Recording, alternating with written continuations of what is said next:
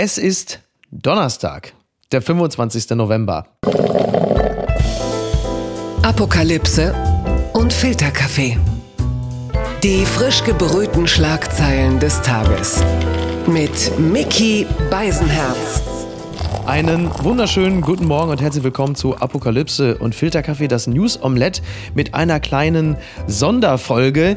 Denn äh, vor nicht allzu langer Zeit, da führten wir ein Gespräch in einer regulären Episode und verabschiedeten uns mit den Worten, ja, wir können ja auch demnächst mal ein Westafrika-Special machen. Und äh, heute ist der Tag, an dem wir zumindest äh, schon mal eines der vermutlich vielen Westafrika-Specials machen werden. Und ich freue mich, dass er wieder zu Gast ist ist. Er ist mehrfach preisgekrönter Kultur- und Politikjournalist fürs ZDF Auslandsjournal, hat er Fernsehreportagen aus Westafrika angesprochen und Nahost gemacht. Beim RBB moderiert er das Format Brudi Talk über Männlichkeit. In diesem Bereich kann es heute natürlich auch immer wieder abrutschen. Außerdem betreibt er zwei öffentlich-rechtliche Podcasts, die Kanakische Welle. Da bin ich jetzt auch ganz frisch zu Gast zum Thema deutschen Feindlichkeit. So viel kann ich aber verraten. Es ging dann doch eigentlich recht harmonisch zu. Und er macht für die Auslandsredaktion vom SWR den Podcast Sag Reis, was geht dich die Welt an? Und da wirft er einen Blick zwischen die großen Schlagzeilen von Regionen, die wir teilweise nicht mehr aussprechen können. Und das ist ja fast ein bisschen das, was wir heute hier auch machen. Und nach dieser gar nicht so kurzen Anmoderation sage ich Hallo Malcolm Mohanwe. Hallo, ich freue mich sehr, dass wir heute über äh, Nigeria sprechen. In der Sagreis-Folge geht es um den Kosovo, ist auch spannend. Oh Aber, ja. Ähm, ja, Sachen aussprechen, Nigeria, da tun sich die Leute auch schwer. Ist das jetzt Niger? Ist es Nigeria? Oh, ähm, okay. Das sind zwei verschiedene Staaten und da fängt es auch schon an. Ja. Äh, also allein im Namen Okay. ist da schon eine Menge drinne, dass äh, die Kolonialherren einfach diesen Fluss gesehen haben, der hieß Niger. Und dann, haben- dann gab es halt zwei Staaten, die Namen haben, die so ähnlich sind. Aber hier geht es um Nigeria und nicht um Niger. Genau, damit geht schon mal los. Sind sich diese beiden Staaten, wo wir jetzt gerade schon mal drüber sprechen, eigentlich in irgendeiner Art und Weise ähnlich? Sind sie ähnlich geführt?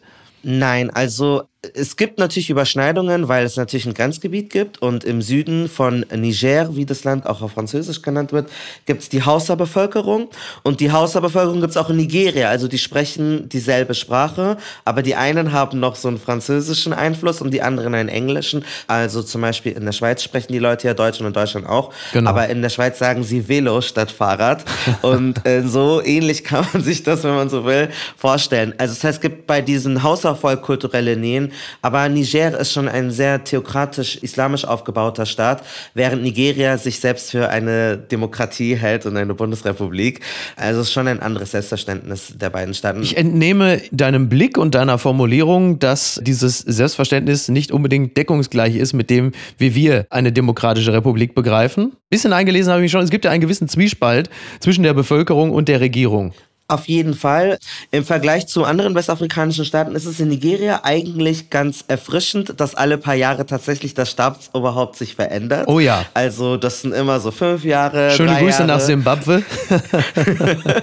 genau, also ähm, seit der Militärdiktatur in den 90ern ist es schon de facto, es wird gewählt, es gibt Parteien, aber eines der größten Konflikte, worauf du jetzt auch ansprichst, ist so zum Beispiel Polizeigewalt. Es gab vor ungefähr einem Jahr, im Oktober 2020, eine große Revolte gegen eine Polizeieinheit namens SARS. Das steht für Special Anti-Robbery Squad. Ja, genau. Ich wollte gerade sagen, weil da ist ja in Corona-Zeiten kommt man da ja gerne mal schnell durcheinander. Das heißt, der Hashtag ist, glaube ich, auch EndSARS oder so. Ne? Man glaubt, das sei irgendwie von Karl Lauterbach irgendwie initiiert, ist aber was völlig an. Es ist eigentlich ein bisschen das Black Lives Matter äh, Nigerias, oder? Ja, also dieser Hashtag-Aktivismus ist auch in afrikanischen Staaten äh, mega angekommen. Also Hashtag MeToo, Hashtag Fridays for Future, ähnliche Pendants gibt es in den Staaten Westafrikas. Und in Nigeria ist es die End-SARS-Bewegung, die dazu aufruft, dass PolizistInnen nicht mehr willkürlich einfach Menschen drangsalieren. Ja. Also das ist so, dass wenn sie das Gefühl haben, oh, der hat ein iPhone, dann ist er ein Verbrecher, dann wird er einfach festgenommen. Ich habe da eine Reportage gemacht für ZDF Auslandsjournal, dass viele Menschen es einfach satt hatten, weil auch Leute gestorben sind. Also sie sind in den Händen von PolizeibeamtInnen gestorben und sind auf die Straße gegangen, haben sich dagegen ausgesprochen. Und diese Bewegung ist eigentlich nur so groß geworden, so ähnlich wie Black Lives Matter, weil in Zeiten von dieser Corona-Pandemie ganz viele Leute Twitter und Instagram und so benutzt haben und große Popstars aus der Region, ja. ähm, zum Beispiel Burner Boy, der spielt jetzt ein Konzert in Deutschland, der hat zwei Auftritte hier und andere MusikerInnen, die mega erfolgreich sind, haben diesen Hashtag benutzt und gesagt, Leute, das geht doch nicht, behandelt doch mal eure ZivilistInnen besser. Ja, und wie kommt es, dass die Polizei sich so viel rausnehmen kann? Also, dass sie im Grunde genommen ja letzten Endes äh, Verbrecher mit einer Marke sind. Wir kennen das so ein bisschen in Ansätzen, ich will jetzt gar nicht auf die USA kommen, sondern ich gehe eher so ein bisschen in Richtung Mexiko.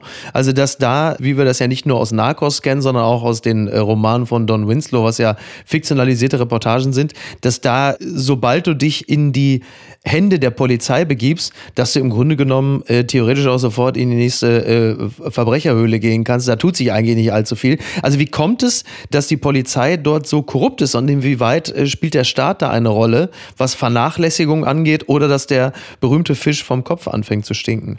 Also wenn man mit MenschenrechtsaktivistInnen spricht, dann sagen die, dass die also wegen Geld korrumpierbar sind, sie sind zu schlecht bezahlt und die Konditionen und die Lebensverhältnisse sind zu schlecht, äh, so dass man dann einfach sagt, okay, das Gehalt ist bescheuert, ich werde einfach den Zivilisten da ausrauben.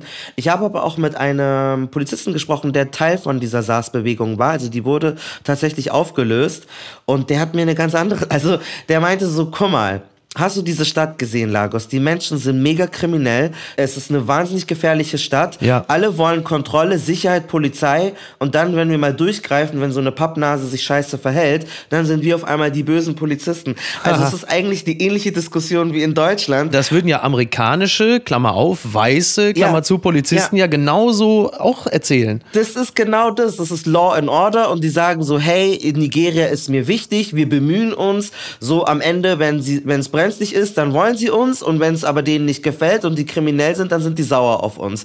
Und das heißt, der hat auch null irgendwie, weil der hat auch anonym mit mir gesprochen und ich dachte, der erzählt mir jetzt, ja, okay, ist halt hart, wir verdienen nicht so gut, aber ich bereue das auch. Er war so, nein.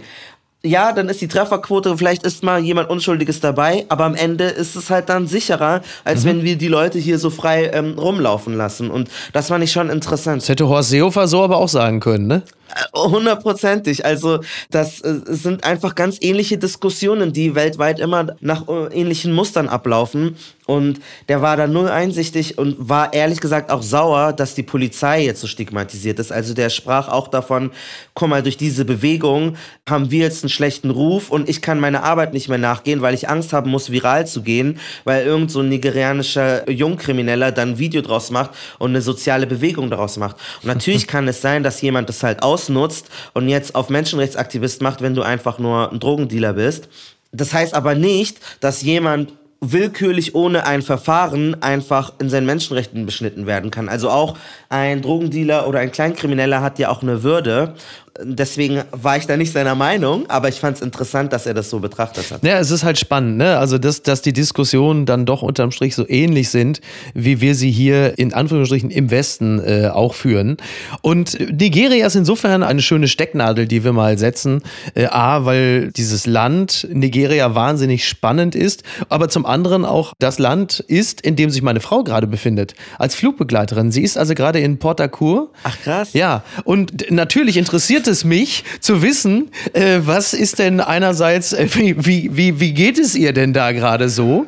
Also zunächst einmal ist es so, dass wenn, wenn das Reiseziel Abuja heißt, Ja. in dem Falle dann Port Harcourt, wo die im Hotel sind, Ich liebe, wie du sagst, Port Harcourt. I love Ist das that falsch? so Ist es richtig? Port Harcourt. Äh, Also Port Harcourt klingt so französisch, als Ja. wäre das so. äh, Aber ich, nein, also Port Harcourt, ja. Ach, wie lustig, weil sie hat es nämlich Port Harcourt genannt und ich hätte es Port Harcourt genannt. Ich habe es bis gestern noch Port Harcourt genannt und dann sagte sie Port Harcourt, vermutlich, weil sie vielleicht mit, äh, mit ein paar Einheimischen gesprochen hat und dies ihrerseits dann auch so äh, frankophil äh, umgedeutet haben. Ich, also das müssen wir intern nochmal besprechen, aber das, Vielleicht. Ja. Schön. Also ich war öfters in Port Harcourt, ja. Aber worauf wolltest wolltest du hinaus? Ich wollte darauf hinaus, das ist die, ist das gut. Ich wollte darauf hinaus, dass man die Möglichkeit hat, als Flugbegleiter und Flugbegleiterinnen zu sagen, äh, mache ich nicht, ist mir zu gefährlich. Ah. Und jetzt natürlich die Frage, worauf fußt das? Also Port Harcourt war ich öfters und der Flughafen ist echt eine Katastrophe. Na gut, das könnte ja auch der BER sein, ne? ja, also der ist sogar noch vielleicht ein Mühe schlimmer als der BER und der ist schon, also der ist so die Mariah Carey unter den. Jetzt wird's interessant. Naja, nee, Mariah Carey ist ja eine tolle Sängerin. Die umgekehrte Mariah Carey, wenn es um Gesangstalente geht, das ist der Bär. Ach so, okay. genau. Also, also Madonna. äh, Madonna, äh, Britney Spears. Also der Port Harcourt Flughafen, ich bin da einmal von Paris direkt dorthin geflogen und internationaler Flug, Direktflug, ohne Zwischenstopps. Und das war ein Zelt. Also da war nicht mal ein, Ah, okay. ein, ein festes Gebäude. Ja. Unser Gepäck wurde auf so einem riesen Berg irgendwie gestapelt. Scheiße. und das mussten sie dann holen. Es gab nicht mal diese, aber vielleicht war das auch eine Baustelle gerade. Aber I was so shook, weil Nigeria ist so the giant of Africa. Sie sind sehr stolz, dass sie irgendwie eine äh, Wirtschaftsmacht sind. 200 Millionen Einwohner, Riesenland. Genau. Der Flughafen in Abuja und Lagos, die sind auf jeden Fall besser als der in Berlin, aber der in Port Harcourt äh, nicht. Woher dieser Eindruck kommt? Naja, also wir hören ja in, äh, über Nigeria, wenn du Nigeria eingibst in die Mediathek deines Vertrauens, Boko Haram, Mhm. Leute, die dich verarschen und sagen, ich bin ein reicher Prinz und mach dich reich. Richtig. Und irgendwelche... Also, 200.000 Euro habe ich verloren und äh, bis genau. heute. genau. Wenn jetzt Beatrice Egli mich nicht heiraten will, wo ich meine anderen 60.000 Euro hin überwiesen habe, dann bin ich wirklich vom Internet gefickt. Man kann es nicht anders sagen. Das, Gut. ja, das ist interessant. Das haben dann auch der Kosovo und Nigeria gemein mit den äh, Vorurteilen, dass das irgendwie Schwindler und Betrüger seien. Auf jeden Fall ist es so, dass die Probleme, die- von denen man in den Nachrichten hört, sind ja in Port Harcourt also eigentlich kein Thema. Du, das ist wie wenn ich in München bin und Passau ist Überschwemmung und dann, ja, du bist doch in Bayern, ist da jetzt eigentlich bei dir Probleme? Und ich glaube, daher rührt dieser Eindruck. Also ich habe persönlich in Port Harcourt noch nichts Schlimmes erlebt und ich war echt oft in der Stadt. Sie ist mega lustig und kann auch total viel Spaß dort haben. Ja. Also das finde ich auch im Auswärtigen Amt so komisch. Also es ist auch so, es gibt ja so manche Länder, die sind so Hassländer, so Mali oder Burkina Faso und so. Und dann geht da keiner hin. Aber die diplomatischen MitarbeiterInnen, die ich kenne in den Regionen, denen geht's voll gut dort. Also ich glaube, das ist so ja ein komischer Mythos, der sich dann irgendwann festgesetzt hat und dann bleibt dem so. Also ich von meiner persönlichen Warte kann ich da jetzt keinen Grund sehen, warum man äh, nicht nach Port Harcourt gehen sollte. Meine Frau hat mir, äh, sie ist jetzt ja irgendwie schon zwei Tage dort und sie hat mir zumindest sehr positiv den ganzen Vibe dort geschildert. Die Musik ist gut, die Leute sind nett. Also da ist insgesamt eine, eine sehr positive, gute Stimmung. Das zumindest äh, hat sie geschildert und sie hat jetzt auch ihrerseits, jetzt muss man fairerweise sagen, sie sind dort ja auch in so einer Art Anlage, in so einem Resort. Sie geht zwar auch mal vor die Tür, aber das ist ja immer, das muss man der, das, das muss man zur Wahrheitsfindung dann immer noch mal, noch mal dazu sagen. Was aber ich immer wieder über Nigeria gelesen habe, ist, dass sie eine riesige popkulturelle Szene haben. Du hast ja gerade schon den Rapstar angesprochen und es hat ja auch eine riesige Filmindustrie, Nigeria. Das habe ich irgendwann vor Jahren mal gelesen und dachte, Donnerwetter, ey, da ist aber richtig schwer was los. Und zwar wirklich ein, ein extrem großer Wirtschaftstreiber, das Ganze. Also klar, ne, wir kennen ja jetzt, also wirklich, also immer an der Oberfläche, aber wir kennen ja aus Indien, Bollywood ist eine Riesenindustrie, das heißt, man hat so ein Gefühl dafür, wie die Filme in etwa aufgebaut sind. Das ist natürlich immer nur die Dominante, es werden dort andere Filme gedreht. Wir kennen das derzeit aus Südkorea, wie die Filme sind, meistens mehr oder minder sensibel gedrehte, gesellschaftskritische Serien oder Filme. Was ist die Dominante in der nigerianischen Filmindustrie? der, der Musik- und der Filmmarkt und der Unterhaltungsmarkt ist eine riesige Branche in, in Nigeria. Also es ist eines der größten Arbeitgeber, ist die Filmbranche. Über eine Million Menschen sind hauptberuflich in, im Film tätig in Nigeria. Sie sind auch der zweitgrößte quantitativ ähm, Markt auf der Welt. Also nach Indien kommen die meisten Filme jedes Jahr aus der Welt aus Nigeria. Das hat eine Forschung von UNESCO rausgefunden. Erst an dritter Stelle kommen die Vereinigten Staaten. Und natürlich gibt es so klassische äh, Verbreitungswege. Also in Nigeria sind tatsächlich auch Video-CDs sehr beliebt ähm, gewesen oder immer noch. Also die verlieren jetzt an Bedeutung, weil Datenvolumen jetzt zugänglicher wird. Video-CDs sind keine DVDs, sondern das sind so CDs, die kannst du zwar auch in den DVD-Spieler stecken, aber du kannst da nicht so richtig im Menü rumklicken. Das läuft halt dann einfach durch. Okay. Das ist so ein äh, Thema dort. Ansonsten gibt es ganz viele eigene Streaming-Seiten. Also es gibt mehrere nigerianische Streaming-Seiten, wo du nur nigerianische Filme gucken kannst. Und dadurch haben sie auch eine riesige kulturelle Macht in der Region. Also wenn du aus Kamerun kommst, aus Ghana, aus Togo, aus Benin, dann hast du eigentlich schon Dutzende nigerianische Filme gesehen Ja. und dein Englisch orientiert sich auch an dem Englisch, was in Nigeria gesprochen wird. Also sie üben da schon eine kulturelle Macht aus. Das ist so ein bisschen wie Österreicher, glaube ich, auch wenn in Deutschland ein Song mega erfolgreich ist oder ein Schauspieler ein Star ist, kennen auch die Menschen in Österreich diese Person. Umgekehrt ist es halt leider nicht so. Ach so. ja, das gibt's ja häufiger. Wer ist denn der Til Schweiger Nigerias? Oder um es mal auf ein anderes Level zu heben, wer ist denn der Ryan Reynolds? Wer ist die Taylor Swift Nigerias? Puh, also der größte weibliche Popstar in Nigeria ist Tiwa Savage. Die ist eine Musikerin, die so Pop und R&B macht. Sie hat mehrmals den MTV Africa Music Award gewonnen. Die hat jetzt auch gerade einen handfesten Skandal, weil ein Sextape von ihr ist rausgekommen. Und das ist im konservativen Nigeria auf jeden Fall mega spicy. Also Ja. die hatte schon einige, so ein bisschen wie Shireen David, auch so Feminismus-Skandale. Was sind denn Feminismus-Skandale? Naja, also bei dem Sextape war das so, wie kannst du nur und was soll das, was bist du denn für ein Vorbild? Aber sie war halt erwachsen und es war ihr fester Freund und das ist auch nur so ein kurzer Clip, also sie hat ja nichts verbrochen.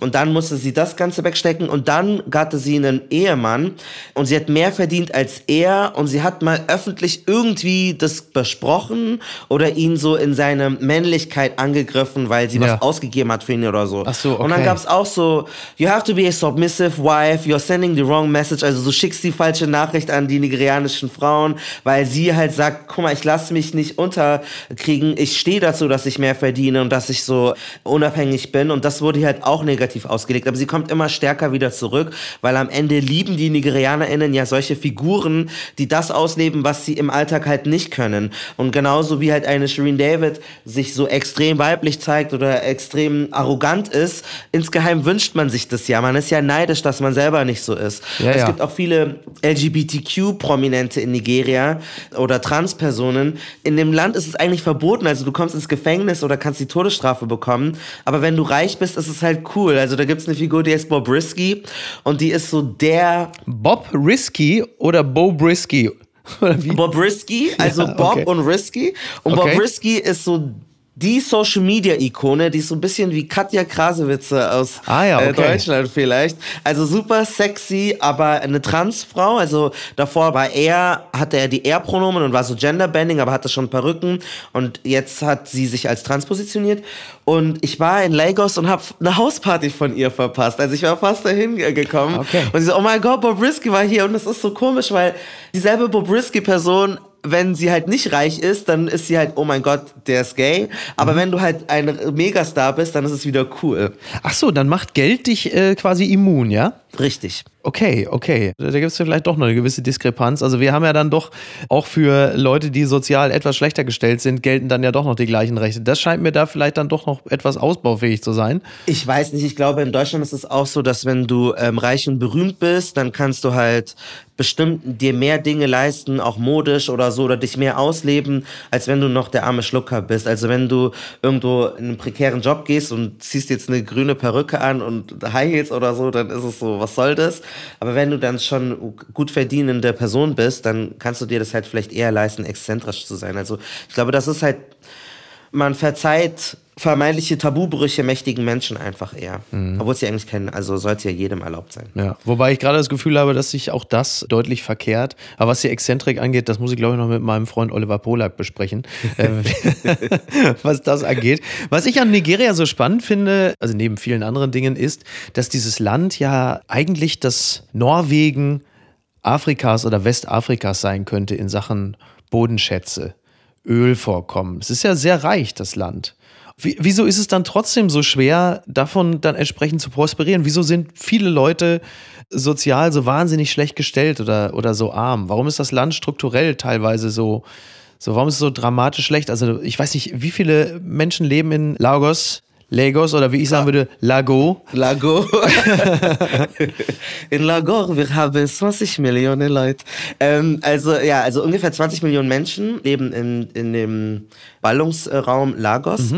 Boah, ja, das ist die Gretchenfrage. Warum sind die Menschen in Afrika oder Nigeria so arm? Ja. Also das hat ganz viele Gründe. Wenn man sich zum Beispiel die Nachrichten gerade anguckt, wir haben jetzt zum Beispiel dieses Problem, dass gewisse äh, Gruppen sozial geächtet werden, also wie zum Beispiel schwul-lesbische Personen oder Transpersonen. Und diese ganzen Vorstellungen und Gesetze sind auch ein Relikt aus der Kolonialzeit. Also mhm. christliche Menschen aus dem Vereinigten Königreich haben das Christentum nach Nigeria gebracht gebracht und damit auch puritanische Wertevorstellungen, ja. ähm, die auch gesellschaftshemmend sind. Also die Gesetze, die Homosexuelle ins Gefängnis bringen, sind keine Ibo oder Hausa mhm. oder afrikanischen Gesetze. Ja. Die gab es nämlich nicht, sondern das ist, haben Briten denen gebracht. Sie haben auch die Unterdrückung der Frau dort etabliert. Also durch das Christentum hat sich die Yoruba-Gesellschaft in Nigeria, die eigentlich eine relativ feministische Gesellschaft war, wo Frauen für Wirtschaft und Handel zuständig waren, hat sie die Frauen wieder zurück an den Herd geschickt. Und wenn die Hälfte der Bevölkerung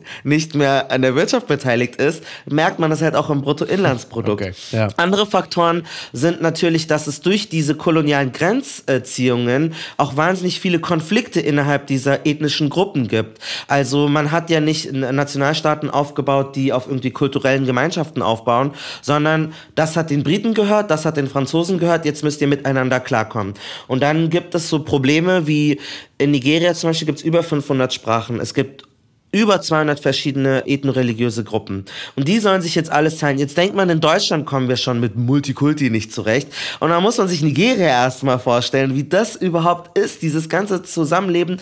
Die einzige gemeinsame Sprache ist eine fremde Sprache aus Europa, Englisch. Sonst können die sich ja nicht mal richtig miteinander verständigen. Ja. Und das führt zu ganz großen Konflikten, wie zum Beispiel diese Biafra-Bewegung. Also wir haben ja in Spanien die Katalanen, die sich trennen wollen, oder in Deutschland äh, die Bayern.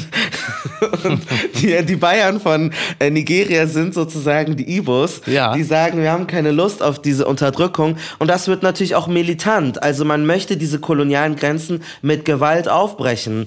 Und all diese Dinge, also diese Konfliktherde, die, die gesellschaftlichen Normen, die verändert wurden, sind Probleme. Und dann ist auch ganz real, also die Nachbarstaaten von Nigeria, Nigeria, die französischsprachig sind, ja. da äh, gibt es eine Währung namens CFA Franc. Und dieser Franc ist gekoppelt an den Euro. Hm. Das bedeutet, sie können sich gar nicht wirtschaftlich unabhängig von Frankreich weiterentwickeln. Also mehr als die Hälfte aller Noten und Banken sind auch in Frankreich. Also sie haben auch so Handelsabkommen damals unterschreiben müssen mit Frankreich, dass sie exklusiv erstmal die besten Rohstoffe an Frankreich verkaufen müssen für ah, ein Drittel des normalen Preises. Und du kannst wirtschaftlich natürlich nicht ähm, auf dem Markt äh, bestehen, wenn du einer Person schon exklusiv alles für billig verscherbeln musst und Klar. dann erst in den Markt trittst. Und das heißt, das sind auch Faktoren, weil das sind ja die Nachbarstaaten von Nigeria. Und wenn du nur schwächere Kollegen um dich herum hast, mit denen du eigentlich zusammen irgendwie eine Wirtschaftszone aufbauen willst, dann ist das ein großes Problem. Also das klingt jetzt so alles, ja, die anderen sind immer schuld. Natürlich haben sie intrinsische Probleme und Chauvinismus kriegen die auch hin ohne Kolonialherren. Ja, das wollte ich gerade sagen. Das, dafür, dafür braucht man, dafür braucht man nicht den alten weißen Mann.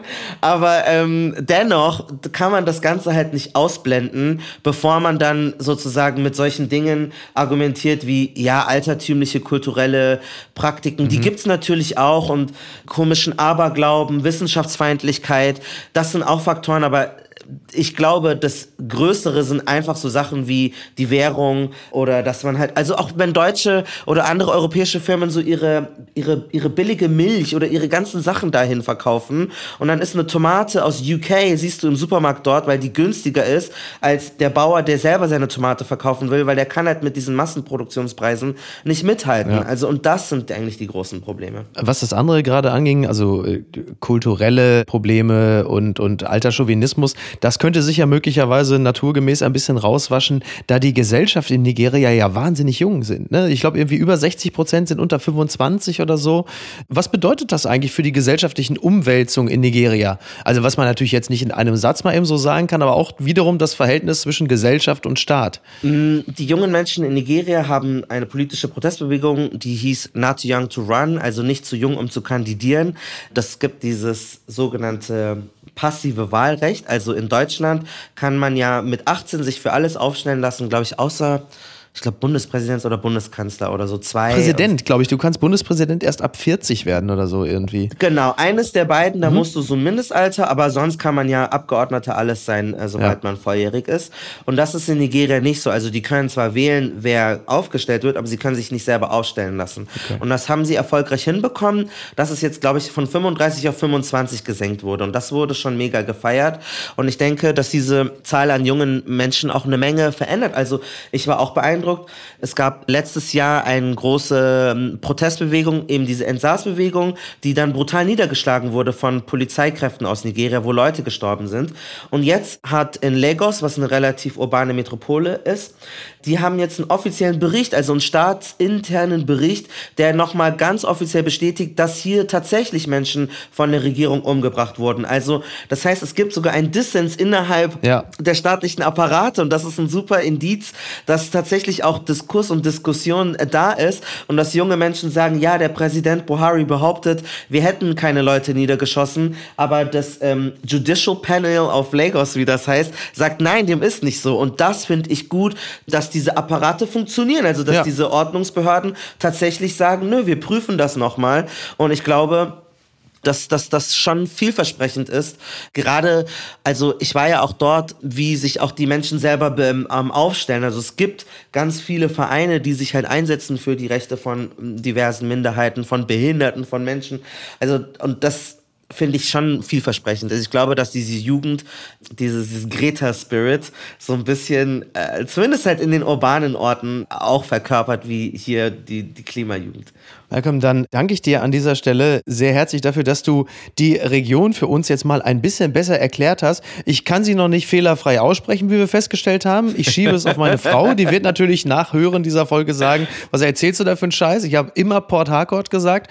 Wir werden das intern klären. Ähm, an dieser Stelle möchte ich nochmal ganz herzlich auf deinen Podcast Die Kanakische Welle verweisen und natürlich auf den Sack Reis. Was geht dich die Welt an? Du hast gesagt, du hast dich mit dem Kosovo befasst. Ich für meinen Teil habe habe keine Vorurteile, was den Kosovo angeht, denn ich habe, ohne mit der Wimper zu zucken, vor zwei Jahren meinen alten Range Rover dorthin äh, verfrachtet und er wurde dort von Wali und seinen Kollegen fantastisch wieder hergerichtet. Und äh, wäre ich der typische vorurteilsvolle weiße Deutsche, dann hätte ich natürlich gesagt, ich bin doch nicht verrückt und gebe mein gutes Auto da in den Kosovo. Aber er ist wirklich in einer fantastischen Version wieder zurückgekommen. Wow. Und äh, da kann man mal sehen, ein bisschen Vertrauen schadet nicht. Friedensnobelpreis für Mickey Weisenherz und Völkerverständigung weil so. vorbehaltlos ja. im Kosovo so. Auto gegeben hast. Vielen Dank, vielen Dank. Ich, äh, ja. äh, den wollte ich mir noch abholen.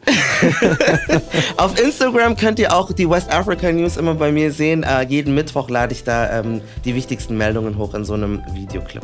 Und warum das so spannend ist, das haben wir, glaube ich, jetzt innerhalb der letzten halben Stunde hier sehr gut erfahren können. Vielen Dank, Malcolm. Und mal gucken, welches Land wir uns dann als nächstes auf der Landkarte vornehmen, oder? Ghana. So sei Ghana es. Ghana ist wichtig. So sei ja. es. Malcolm, mach's gut. Vielen Dank. Bis denn. Danke dir. Ciao. Apokalypse und Filtercafé ist eine Studio Bummens Produktion mit freundlicher Unterstützung der Florida Entertainment. Redaktion Niki Hassania. Produktion Laura Pohl. Ton und Schnitt Mia Becker und Christian Pfeiffer. Neue Episoden montags, mittwochs und freitags. Überall, wo es Podcasts gibt.